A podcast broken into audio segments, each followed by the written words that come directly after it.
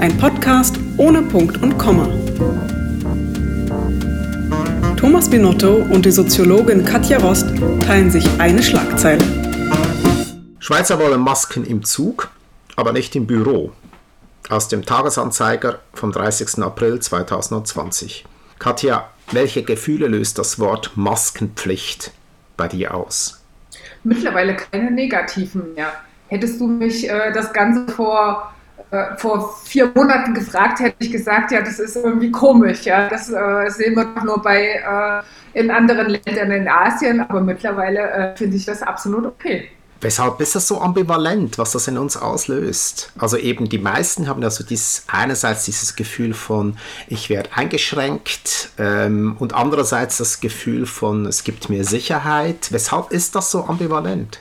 Naja, ich glaube äh, hauptsächlich, weil äh, das eine Symbolik ist, die wir äh, nicht kennen. Ja? Also das heißt, wir sind ja in unseren westlichen Gesellschaften, äh, denke ich, sind wir gewohnt, uns anzuschauen von Angesicht zu Angesicht und uns eben nicht zu vermummen. Ja? Ich glaube einfach hier auch äh, quasi diese Vermummung, die im Alltag auf einmal stattfindet, ich glaube schon, dass das die Leute befremdet. Ja?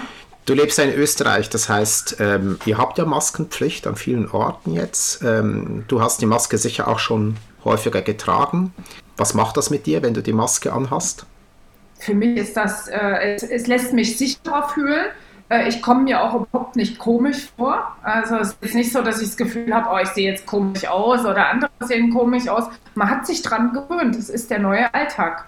Hast du eine Erklärung dafür, weshalb gerade die Maske ähm, in diesen Zeiten jetzt, in diesen Corona-Zeiten, dermaßen viele Emotionen auslöst? Wenn offensichtlich löst das ja Emotionen aus bei den Menschen. Naja, ich denke, äh, das eine ist äh, sicherlich erstmal die Rationalität dahinter, äh, dass wir das verstehen. Also die Maske kann uns schützen. Äh, vor allem, wenn es die richtige Maske ist, äh, dann äh, schützt sie ja wirklich nicht nur die anderen, sondern auch mich selbst. Äh, das ist äh, das, was die Leute verstehen. Aber das Emotionale bei einer Maske ist, dass es eben nicht zu unserem normalen Alltag gehört. Also das heißt, äh, zu unserem normalen Alltag gehört eben, dass wir unser Gesicht nicht vermummen, nicht verdecken, dass wir also auch unsere Emotionen sehen. Und das sieht man ja unter einer Maske nicht. Ja? Man ist ja quasi verschleiert. Mhm. Und äh, ich glaube schon, dass das so eine Symbolik ist, mit der sich westliche Gesellschaften sehr schwer tun. Wird sich das verändern? Dauert gewissermaßen die Krise lange genug, dass sich das fundamental verändern wird? Ich glaube, das hat sich schon verändert, äh, weil das war ja meine, mein Eingangsstatement bei dir. Hättest du mir vor vier Monaten mich das gefragt, ob es mich befremdet, hätte ich gesagt, ja. Bei mir hat sich verändert. Äh, man hat sich also an diese Realität zumindest partiell gewöhnt. Ich möchte mich nicht immer daran gewöhnen. Also ich hoffe, dass das eine Übergangszeit ist. Ja. Äh, aber ich glaube schon, klar, wir gewöhnen uns an den Alltag mittlerweile mit Masken. Also das fängt ja dabei an, dass man Leute nicht mehr komisch anschaut auf der Straße, wenn sie eine Maske tragen. Mhm. Aber dieses, diese Distanz ist doch irgendwie was, was Seltsames, was jetzt kommt. Also wir haben jetzt Distanzregeln, auch die Maske schafft natürlich eine, eine gewisse Distanz. Und also wenn ich jetzt mich selber nehme, eigentlich bin ich gar nicht so unglücklich, dass diese Begrüßungsküsschen jetzt wegfallen, weil mir die eigentlich eh noch nie besonders viel Freude gemacht haben. Also ich bin für richtige Küsse oder für richtige Umarmungen, aber so dieses rituelle in die Luft küssen gewissermaßen, das mag ich eigentlich überhaupt nicht. Also ich finde eigentlich, wenn das wegbleiben würde, auch in Zukunft wäre ich gar nicht so unglücklich. ja, äh, ich glaube, das wird ein, äh, je nach Kultur sehen das die Leute natürlich anders, ja. Ich ja. komme übrigens aus einer Kultur, äh, ich komme aus Ostdeutschland, wo man die Nähe nicht so sucht zu Leuten. Also wir haben maximal einen Handschlag bei uns, kennen wir als Begrüßungsritual, aber keine Küsschen, weil es eben als unehrlich empfunden wird. Äh, aber je weiter südlich wir gehen, umso wichtiger ist natürlich auch diese körperliche Nähe der Öffentlichkeit zu Personen. Äh, das gehört zu einer Kultur mit dazu und das wird nicht so schnell verschwinden. Gibt es eigentlich in der Soziologie äh, vergleichbare äh, Momente, wo man wie, wie Daten hat oder Erfahrungen hat, wie schnell äh, sich eben solche Umgangsformen, solche Symbolik verändert und wie nachhaltig? Puh, äh, das ist jetzt äh, das jetzt überrumpelt mich etwas, ja, diese ja. Frage, ähm, zu Ritualen, wie schnell die sich ändern, ähm, fällt mir jetzt also so spontan äh, nichts ein. Äh, aber äh, natürlich können sich äh, soziale Normen äh, recht schnell in Gesellschaften äh, zumindest erstmal anpassen, sagen wir es mal so. Ob das dann Rituale, ja, müssen wir ja abgrenzen, das ist was ganz, ganz langfristig gewachsenes. Und dass sich sowas nachhaltig verändert, dafür müssen das schon ganz, ganz lange Events sein. Dafür reicht nicht ein halbes Jahr. Ich würde denken, dafür bräuchten wir wirklich eine ganze Generation, müsste das dauern, ja. Okay. Dass äh, das dann wirklich auch in Vergessenheit gerät, wie das eben früher war, ja. Also, äh, dass man wirklich sagt, okay, also, äh, äh, damit sozusagen ändert sich eben wirklich das kulturell tiefgründige Muster. Darum geht es ja. Also, mhm. wenn wir hier über Begrüßungsrituale sprechen, sprechen wir über kulturelle Muster von äh, Leuten, also wie zum Beispiel unsere, wie viel Nähe oder Distanz lassen wir im öffentlichen Raum zu. Damit hat das ja was zu tun. Und das ist sozusagen natürlich über Jahrhunderte gewachsen in der Kultur. Und wenn du jetzt schaust, du hast gesagt, du hast, das hat dich schon irgendwie verändert. Ich merke ja auch bei mir selber, dass ich beispielsweise jetzt nicht, wenn es um Maske geht, aber wenn ich jetzt alte Filme mir anschaue im Fernsehen, dass es manchmal Situationen gibt, wo die Leute sehr nahe zusammenstehen und ich denke, ah, das geht doch nicht, ihr müsst Distanz halten, obwohl das ja mit Corona gar nichts zu tun hat. Also das heißt, es hat mich irgendwie schon verändert. Was löst das bei dir aus? Eher das Gefühl auch von Bedauern, dass gewisse Dinge wegfallen, die du eigentlich sehr schätzt, wo du merkst, da verändere ich mich. Also was, was löst das aus?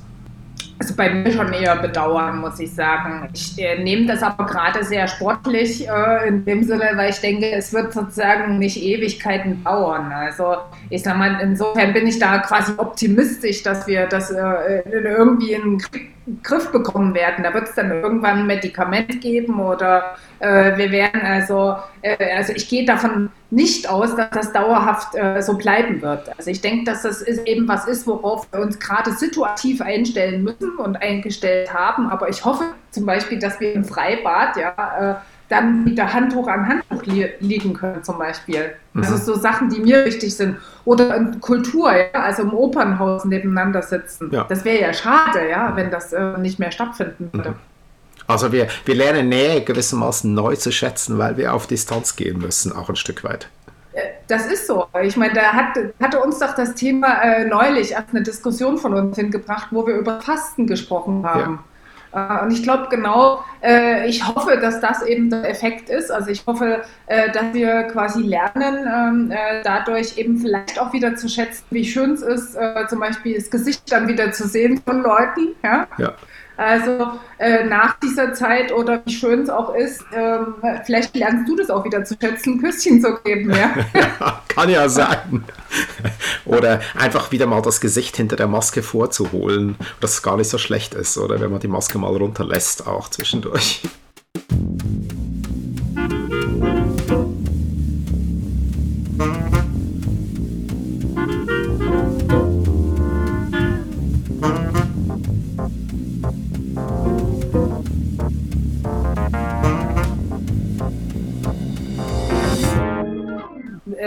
Vorhin gesagt, äh, dass du ähm, das äh, eigentlich gar nicht so schlecht findest, dass du ähm, durch die Maskenpflicht oder durch dieses, ich sag mal, wir nennen es mal Social Distancing, ähm, eventuell auch mehr Entfernung zu Leuten ziehen kannst. Woran liegt das bei dir? Weiß ich nicht. Ich habe ich habe eigentlich, also ich spüre natürlich, dass ich auch jetzt hier, wo ich zum Beispiel in meiner Wohnung alleine äh, bin, im Homeoffice, merke ich natürlich schon, dass mir körperliche Nähe fehlt. Also mir fehlt auch der soziale Kontakt und ich glaube auch, dass ich jetzt nicht ein unkörperlicher Mensch bin aber ich merke irgendwie, ich habe so Mühe mit, mit rein rituellen Dingen, also mit einem Kuss, der eigentlich gar kein Kuss ist. Also das ist ein bisschen wie zum Beispiel auch im, im, im Gottesdienst äh, so ein Friedensgruß. Wenn man sich einfach die Hand schüttelt, denke ich immer, ja gut, das machst du ja mit x beliebigen Menschen schüttelst du die Hand. Eigentlich, wenn man wirklich ausdrücken möchte, worum es hier geht, müsste man sich ja umarmen. Und mhm. äh, dann würde man nämlich auch merken, dass, dass es mehr bedeutet, wenn man irgendeinen wildfremden Menschen, der jetzt neben einem da in der Kirche sitzt, umarmen sollte, merkt man plötzlich, wow, will ich das jetzt? Kann ich das? Also das ist, glaube ich, das, was mich ein bisschen stört an diesen Küsschen, dass es ähm, nicht wirklich ein Zeichen von, von, von Zuneigung ist nach meinem, oder respektive, ich möchte eigentlich den Menschen, den ich wirklich mag, richtig in den Arm nehmen und keine Luftküsschen. Und denkst du, dass, äh, äh, also ich meine, das verstehe ich gut, aber denkst du, dass so eine Authentizität, nenne ich es mal, dass die äh, jetzt wieder äh, mehr äh, geschätzt wird, also dass sie wieder zunehmen wird, dadurch, dass wir, ich sag mal, gewisse Oberflächlichkeiten eben äh, momentan nicht erlaubt sind heutzutage? Also vielleicht kann es ja sein, dass auch da ein Effekt der ist, dass wir gewissermaßen so Ritualhandlungen wie zurückfahren, in gewisser Weise auch hinterfragen, weil wir plötzlich merken, da steckt ja mehr dahinter als nur ein Ritual. Also ganz einfach gesagt, ich kann jetzt einen Menschen mit einem eigentlich harmlosen Ritual anstecken und unter Umständen lebensgefährlich anstecken. Das kann ich ja sonst eigentlich auch, nur ist mir das nicht bewusst normalerweise. Jetzt wird mir solche Dinge werden mir bewusst. Und äh, kann ja vielleicht sein, dass durch dieses Zurückfahren wir gewissermaßen Dinge wie wieder neu aufbauen. Also wieder, wieder mhm. bewusster überlegen, äh, nicht nur einfach, ich mache jetzt einfach ein Ritual, sondern ich überlege mir eigentlich, wie wie stehe ich jetzt zu meinem Gegenüber? Wie, wie gehe ich mit meinem Gegenüber um? Also, wie du gesagt hast, aus Ostdeutschland, ich kann das irgendwie nachvollziehen, so diese Vorstellung, ja, das ist eigentlich nicht so ganz, es muss eigentlich ehrlich gemeint sein, letztlich, auch wenn es ein Ritual ist. Es könnte natürlich sein, ne, dass wir sowas äh, heutzutage reflektieren. Obwohl mir so auffällt, äh, ich weiß nicht, wie das bei dir im Beruf ist, also ähm, äh, dass natürlich sich äh, ganz schnell auch neue Rituale aufbauen, ja, heutzutage. Ja, jetzt durch Corona, ich sag mal, was wir zum Beispiel sehr, sehr stark sich bei uns aufgebaut hat, ist dieses ähm, äh, Zoom-Konferenzen oder diese digitalen. Konferenzen, dadurch, dass man sich ja nicht mehr sehen kann. Ja. Und was hier auffällt, ist, dass natürlich, ich sag mal, die, der Mensch hat scheinbar einen Trieb, ähm, sich äh, unnötig zu beschäftigen. Ja? Mhm. äh, es gibt also Leute, äh, es ging total schnell, dass wir quasi nur noch in solchen Zoom-Konferenzen oder nur noch ja. in digitalen ja. Meetings stehen. Und was sich hier natürlich zeigt, ist, äh, dass so ja, also dass wir quasi so Rituale vielleicht auch brauchen. Genau. Also mir passiert bei so Videokonferenzen was ganz ähnliches wie übrigens mit der Maske. Also bei der Maske, wenn ich die aufsetze, mich irgendwie unsicher fühle, weil ich so ein anderes Körper- und Umweltbewusstsein habe. Also ich habe den Eindruck, ich habe so einen Filter zwischen mir und der Welt durch diese Maske, was ja effektiv auch so ist, habe ich genau bei so Videokonferenzen auch das Gefühl, dass wie so ein Filter dazwischen. Also ich spüre zum Beispiel ganz, ganz schlecht Emotionen über solche Videokonferenzen. Also wie ist eigentlich die Stimmung in diesem virtuellen Raum? Spüre ich ganz schlecht und ich glaube, es ist mit ein Grund, weshalb ich solche Videokonferenzen wahnsinnig anstrengend finde, weil ich nämlich die ganze Zeit versuche, irgendwie die Stimmung zu spüren, also gewissermaßen wirklich in die Nähe der Menschen zu kommen. Und, und ich glaube tatsächlich, dass sogar im, im Verständnis, im gegenseitigen Verständnis wahnsinnig viel verloren geht, weil man, weil man High Context verliert in diesem Zusammenhang.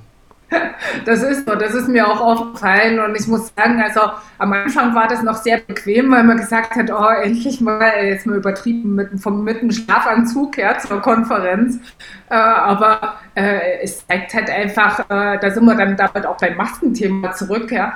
Also gewisse Sachen werden sich nicht dauerhaft halten. Also diese Videokonferenzen werden nicht normale Zusammentreffen äh, ersetzen. Auch äh, es ist quasi jetzt mal ein Behelfsmittel, ja.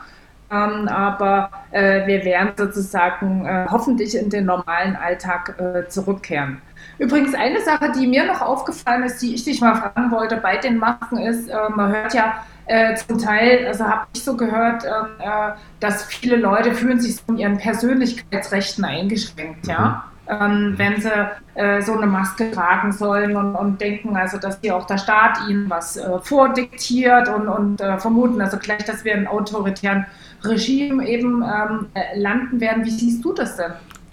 Ich glaube, das ist irgendwo ein, ein urmenschlicher Reflex wahrscheinlich, dass er teilweise, äh, selbst wenn er von etwas, also ich sehe es bei mir selber, ich reagiere ähm, sehr ähm, rebellisch, wenn jemand mich von etwas überzeugen will, von dem ich schon überzeugt bin.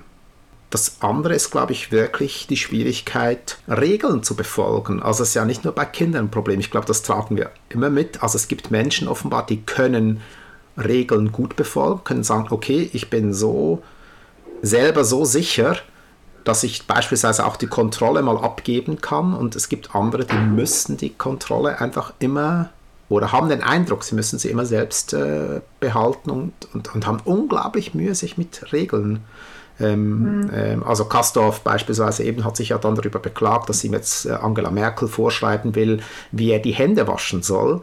Was irgendwie völlig irre ist, weil es zeigt, dass er ein völlig übersteigertes Autoritätsverständnis hat, wenn er sich dadurch irgendwie jetzt ähm, eingeschränkt fühlt. Ähm, etwas, was ihm ja gar nicht Angela Merkel vorschreibt, sondern die Situation schreibt es ihm eigentlich vor, oder? Ja, ja, also ich muss sagen, ich kann das so nur teilweise verstehen. Also sag mal, was ich gut nachvollziehen kann, ist das, was du gesagt hast, dass wir so ein sehr starkes Bedürfnis äh, nach Autonomie haben, ja, nach eigenen Kompetenz erleben. Äh, das zeigt äh, die, Wissenschaft ja auch äh, immer wieder. Aber ich sag mal, es gibt doch Sondersituationen, also wo es quasi nicht nur um mich geht, äh, sondern äh, eben auch um, um meine Mitmenschen geht. Und ich glaube, hier haben wir so eine Situation und da zeigt doch eigentlich genau auch die Forschung, ähm, äh, dass es dann wichtig ist, eben Regeln von außen zu bekommen, ja, weil wir das untereinander nicht lösen können. Ja? ja. Also, äh, und insofern verstehe ich nicht, warum gerade Intellektuelle, ja, die es eigentlich am besten verstehen sollten, warum die sich am meisten dagegen wehren sind wir nicht irgendwo auch in einem Stück weit in einem narzisstischen Zeitalter drin, wo das natürlich wahnsinnig betont wird. Immer, ich gehe immer von mir aus, ich bin der, der Mittelpunkt. Also das ist dann auch eine übersteigerte Form von Ich-Botschaft im Sinne von, es geht immer alles von mir aus und kommt auf mich zurück. Für mich war immer so, bei meinen Kindern beispielsweise, für mich ist so der Moment, wo ich den Eindruck habe, jetzt sind sie erwachsen, ist der Tag, wo sie fragen zum ersten Mal ähm, mich, Vati, wie geht es eigentlich dir? Das heißt, dass sie nicht nur überlegen, wie geht es mir und was kann er dazu beitragen, sondern plötzlich merken, ähm, also es gibt ein Gegenüber, das hat auch Bedürfnisse und auf diese Bedürfnisse eingehen können. Und das, glaube ich, geht bei Kindern relativ lange, so bis 18, 20, bis sie das überhaupt kapieren, dass die Eltern eben nicht alles wissen, dass man den Eltern mal einen Anruf machen muss, um zu sagen, es geht mir gut, weil die Eltern ja nicht wissen, dass mir gut geht, wenn sie diesen Anruf nicht haben. Also solche, diesen Perspektivenwechsel, den glaube ich, der ist extrem notwendig und das ist eine Frage, für mich eine Frage von Reife. Und da habe ich den Eindruck manchmal, heute ist so diese Art von, von Reife wie gar nicht gefragt, äh, weil ich dauernd mich selber inszenieren soll. Ist es denn so, dass äh, äh, ähm, äh, Personen, die, äh, ich sag mal, noch aktiv äh, glauben ja, und, und aktiv auch ihren Glauben leben, dass die mehr diese Reife zeigen oder zeigen können? Oh, da brauche ich jetzt eine Pause, mir das zu überlegen.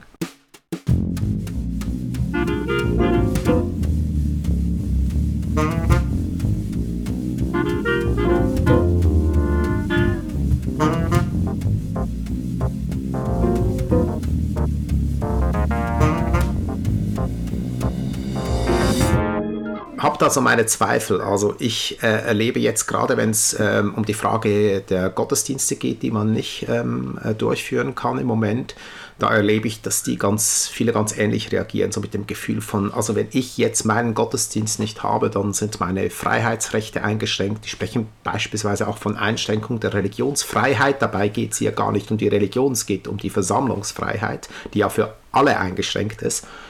Und da ist dann auch so, ähm, so das Gefühl, also man hat dann wenig Verständnis, dass der Sport dieselben Probleme hat oder die Musik dieselben Probleme haben und sagt dann schnell mal, ja, aber man kann doch das, was wir tun, nicht mit Freizeitaktivitäten vergleichen, weil das so fundamental ist. Also ich glaube letztlich, ob gläubig oder nicht gläubig, wenn es dann wirklich darauf ankommt, ist dann häufig schon das eigene Bedürfnis das, was, was entscheidend ist. Und, und manchmal habe ich den Eindruck, nutzt man dann die Religion auch, um gewissermaßen sagen zu können, das ist jetzt nicht mein persönliches egoistisches Bedürfnis nach Spiritualität, sondern das ist eigentlich das von Gott verlangte Bedürfnis nach Spiritualität, das ich hier erfülle, oder? Also man exportiert gewissermaßen die, diesen Auftrag, das zu tun und ist damit natürlich nicht egoistisch, sondern altruistisch. Und da habe ich ein bisschen so meine Zweifel, ob man sich da nicht selber ein bisschen ähm, belügt, sozusagen. Ja, ja, okay. Ja, das ist ein guter Punkt. Ich meine, eigentlich sollten wir ja für unsere Mitmenschen da sein. Ja, also genau. so hatte ich das eben eher gemeint. Aber ja, äh, das zeigt natürlich so ein bisschen schon auch diese Gratwanderung äh, zwischen dieser Solidarität, die heute angeblich da ist und meiner Meinung nach eben, also auch, auch sich in der Krise eben viel zu wenig zeigt, ja. Äh, und, und ich sag mal, das ist, äh, ich denke halt, deswegen bin ich auch eine Befürworterin von den Masken. Ich denke, ja, das ist halt Solidarität mit der Gemeinschaft, ja. Ja, die Schwierigkeit ist halt, dass solche Dinge nicht einfach plötzlich da sind, wenn man sie braucht. Also ich glaube, das Sprichwort, die Not lehrt beten, hat so seine, seine Tücken, weil nur einfach, weil man in Not ist, hat man nicht plötzlich gewisse soziale Kompetenzen, die man vorher nie hatte. Ähm, obwohl ich jetzt auch gleichzeitig wieder wahrnehme, dass ich die, die Umwelt oder meine Mitmenschen eigentlich viel, viel positiver wahrnehme, als ich sie vorher schon wahrgenommen habe. Also ich bin kein Apokalyptiker, aber ich, ich nehme sie eigentlich sehr positiv wahr.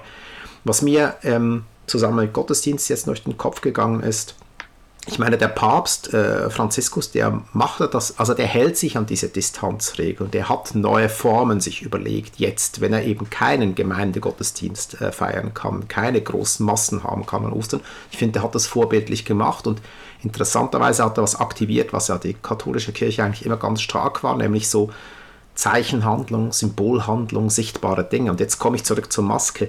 Wie wichtig ist es eigentlich, dass die Maske etwas ist, was wir anfassen können, was sichtbar ist, was für uns zunächst mal eine einfache Ursachen-Wirkung-Kette hat. Also ich trage die Maske, damit schütze ich andere und äh, je nachdem, welche Maske ich trage, trage ich auch, äh, schütze ich auch mich selber. Also wie wichtig ist die Sichtbarkeit, die, die Greifbarkeit und auch die Schlichtheit äh, eines solchen Zeichens oder der Maske?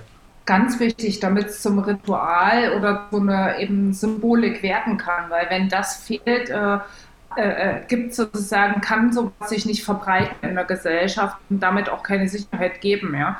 Und, und damit ist das natürlich ein ganz wichtiger Kontrapunkt auch gegen dieses unsichtbare Virus, ja, äh, weil es uns eben äh, hier äh, genau eben äh, eine gewisse äh, Regelhaftigkeit und Ordnung äh, gibt. Also das heißt genau das, wo, wo, also ich sag mal, was sozusagen viele Leute dann auch stößt und wo sie eben sagen, ja, das ist Auto, äh, autoritär oder so, ja, ist eben genau, äh, äh, ich sag mal, der, der, der Vorteil der Maske, ja, würde ich sagen.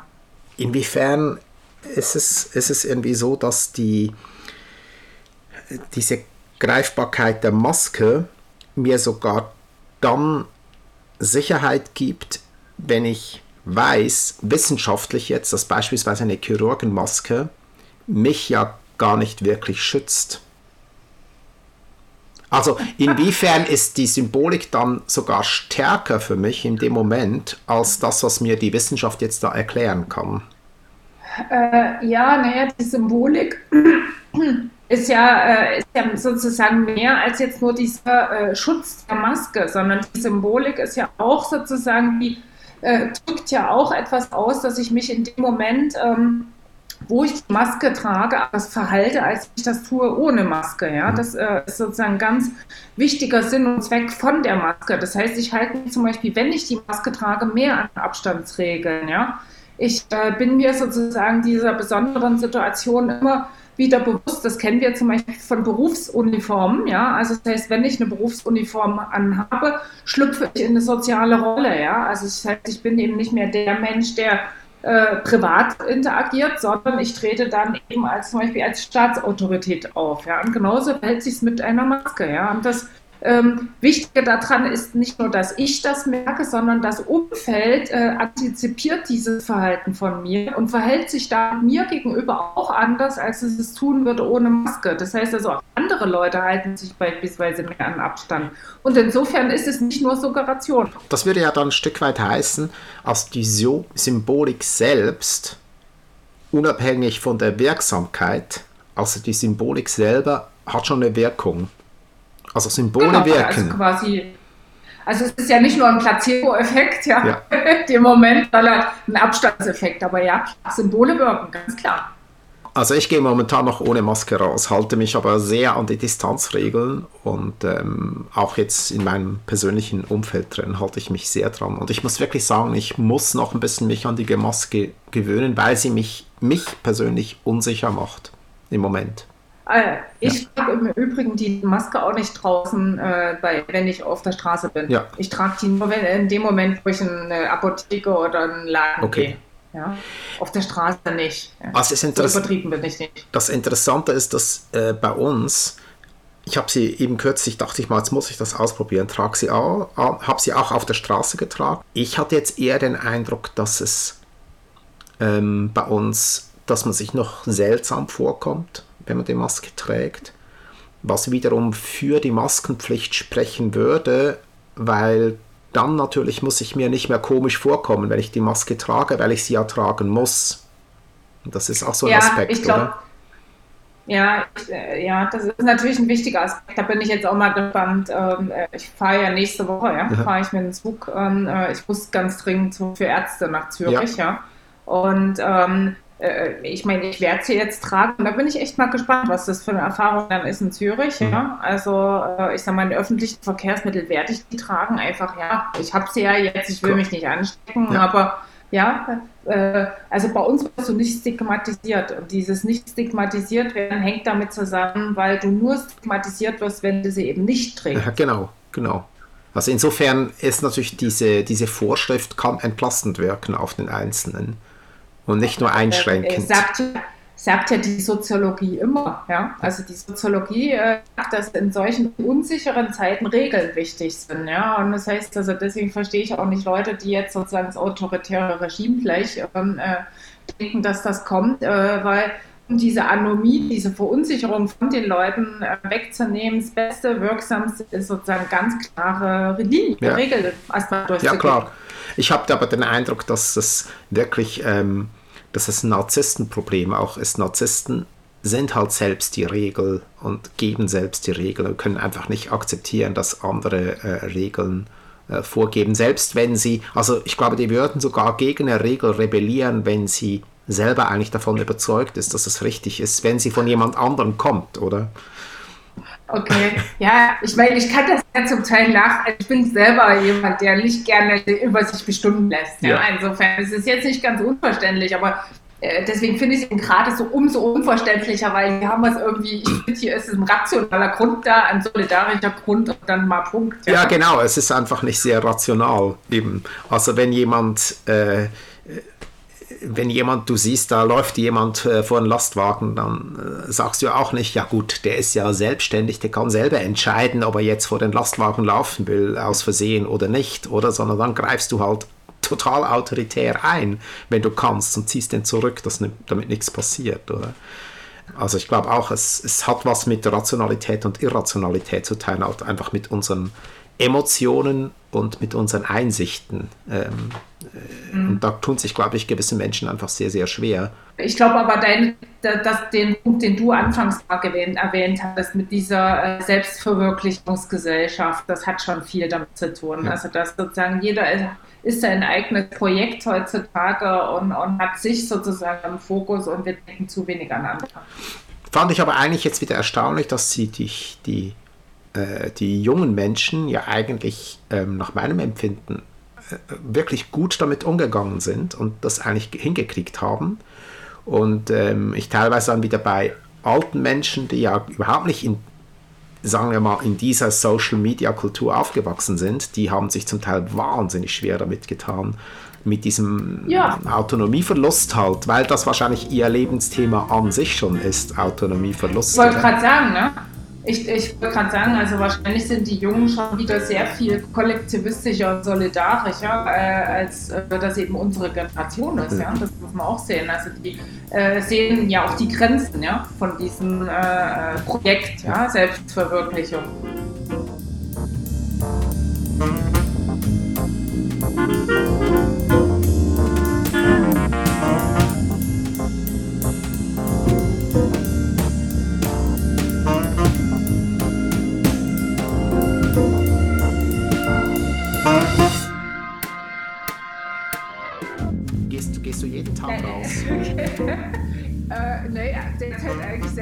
Raus. Insofern ja. gehe ich ja. Und war ohne Maske, okay. weil keiner ist. Das war jetzt die Frage. Gehst du mit der Maske raus oder nicht raus? Oder gehst du nur mit Maske raus?